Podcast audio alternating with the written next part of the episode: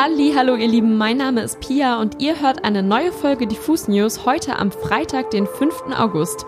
An der Stelle kleinen Shoutout an meinen Bruder, weil der hat heute Geburtstag. Happy Birthday! An meiner Seite ist heute der liebe Micha. Hey! Hello! Wir sprechen heute über folgende Themen. Soundcloud entlässt 20% seiner MitarbeiterInnen. Jeremias haben sich für ihren neuen Song mit Roosevelt zusammengetan. Keke veröffentlicht eine neue Single zum Thema Body Positivity. Es gibt neue Musik von The 1975 und wir haben Alligator ein paar Fragen gestellt, denn der war in letzter Zeit als Hochzeitsmusiker unterwegs und wir wollten mal wissen, wie das alles so war.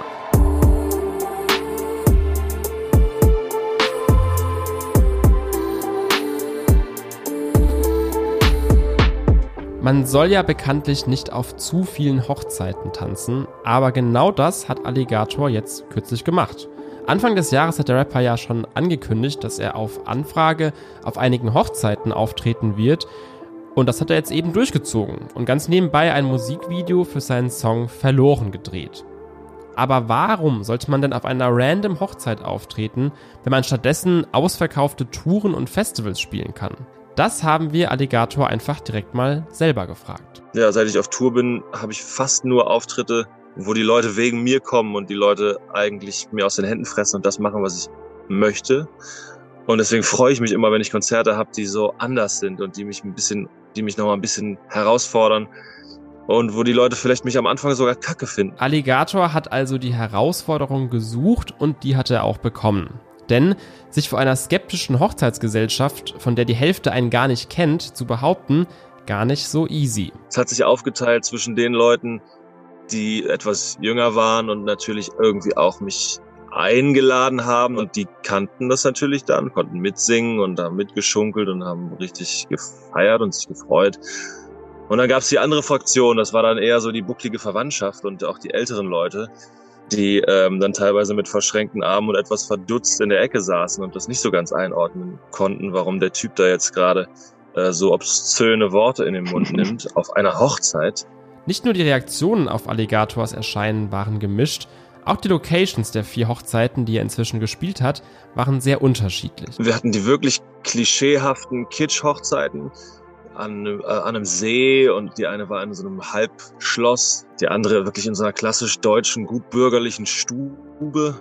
Ähm, und eine ist sogar ein bisschen rausgefallen, die war eher so in einem kleinen Club voller Graffiti und die Leute waren halt auch eher ein bisschen leger gekleidet. Das Brautpaar hatte, glaube ich, einen Pikachu-Hut auf und, äh, und ein Paillettenkleid. Bei diesen Locations hat Alligator, wie gesagt, auch ganz nebenbei sein Musikvideo zum Song Verloren mitgenommen. Der Song dreht sich so ein bisschen um das Thema, sie heirateten und waren nie wieder gesehen. Weil eben viele Paare nach der Heirat komplett in ihrer Zweisamkeit versauern und sich im Freundeskreis nicht mehr blicken lassen. Wie sieht denn da stattdessen Alligators Idealvorstellung aus? Ich will gerne mit all meinen Freunden, äh, wenn ich sau alt bin, auf der Parkbank abcornern und mit denen will ich eigentlich also verrotten. Mit Partnern und mit Freunden, mit Freundinnen, mit allen Menschen, die mir wichtig sind. Das finde ich viel schöner als dieses gesellschaftlich erzwungene Duett. Cornern mit der Rentnergang, das klingt für mich sehr entspannt. Wichtig ist es Alligator aber auch zu betonen, bitte keine Anfragen mehr für Hochzeitskonzerte. Das Ding ist durch und da passiert auch nichts mehr. Oder? Vielleicht denke ich mir demnächst, keine Ahnung, Alligator spielt in den schönsten Lüftungsschächten des Landes. Und dann spiele ich vielleicht so drei, vier Konzerte in Lüftungsschächten. Ist es noch nicht ganz ausgereift. Ich muss da nochmal drüber nachdenken, aber, ähm, aber irgendwas wird passieren. Und wer geduldig ist, wird das, wird mich vielleicht im Lüftungsschacht sehen. Wer weiß. Also, vielleicht zwängen wir uns dann bald alle zusammen mal ganz, ganz eng in einen Lüftungsschacht und lauschen dann da den Klängen von Alligator. Fürs Erste begnügen wir uns jetzt aber mit der aktuellen Platte Rotz und Wasser und natürlich dem frisch erschienenen Musikvideo zu Verloren. Es gibt mal wieder nicht ganz so schöne Nachrichten aus dem Bereich der Musikwirtschaft, die uns deutlich machen, dass es keine einfache und sichere Branche ist, über die wir hier reden und dass die Pandemie vermutlich auch immer noch ihre Fäden zieht. Konkret geht es um den Online-Musikdienst SoundCloud, der kürzlich angekündigt hat, rund 20 Prozent seiner Belegschaft zu entlassen und das wird MitarbeiterInnen weltweit betreffen. Berichten von Billboard und Verity zur Folge seien die jüngsten Veränderungen in der wirtschaftlichen und finanziellen Landschaft der Grund für diesen Schritt. Michael Weismann, der CEO von SoundCloud, schickte am Mittwoch eine E-Mail an die MitarbeiterInnen, in der es unter anderem heißt, die heutige Veränderung positioniert SoundCloud langfristig und bringt uns auf einen Weg zur nachhaltigen Profitabilität. Wir haben bereits damit begonnen, im gesamten Unternehmen umsichtige finanzielle Entscheidungen zu treffen und das erstreckt sich nun auch auf eine Reduzierung unseres Teams. Der Schritt ist übrigens ein weiterer großer Einschnitt nach der Kürzung 2017. Da entließ das Unternehmen schon einmal 40 Prozent des Personals und drohte bereits vollständig unterzugehen. Nach einigen Erneuerungen und frischem Geld durch Investmentfirmen konnte man 2020 allerdings erstmals wieder positive Bilanz ziehen und sah sich für die Zukunft gut aufgestellt. Doch das war es noch nicht mit den Veränderungen bei SoundCloud, denn bereits im März 2021 kündigte das Unternehmen ein neues fangetriebenes Tantiemen-Verteilungssystem an, das angeblich kleinere Künstler unterstützen soll. Es steht also einiges im Umbruch bei SoundCloud. Kommen wir jetzt zum Release-Radar. Jeremias haben zurzeit ja einen absoluten Run. Spätestens seit der Veröffentlichung ihres Debütalbums Golden Hour vor knapp einem Jahr geht es für die Jungs aus Hannover immer weiter bergauf.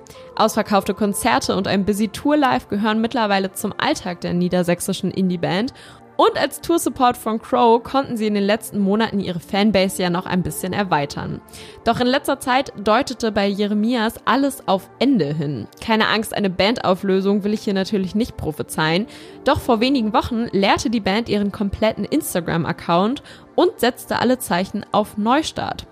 Vielleicht um ein neues Kapitel ihrer Karriere aufzuschlagen und sich von Golden Hour nun endgültig zu verabschieden.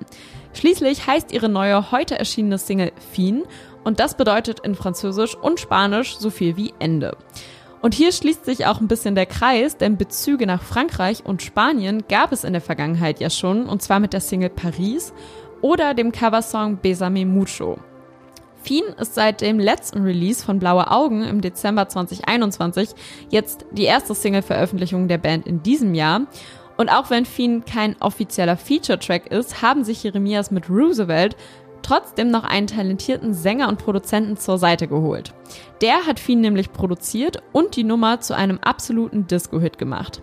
Roosevelt ist in Deutschland absoluter Spitzenprofi, wenn es um groovige Synthes und funky 80er Jahre Vibes geht und mit Jeremias, die ja auch gerne mal zu glitzernden Disco-Elementen greifen, hat sich jetzt also ein Perfect Match zusammengefunden.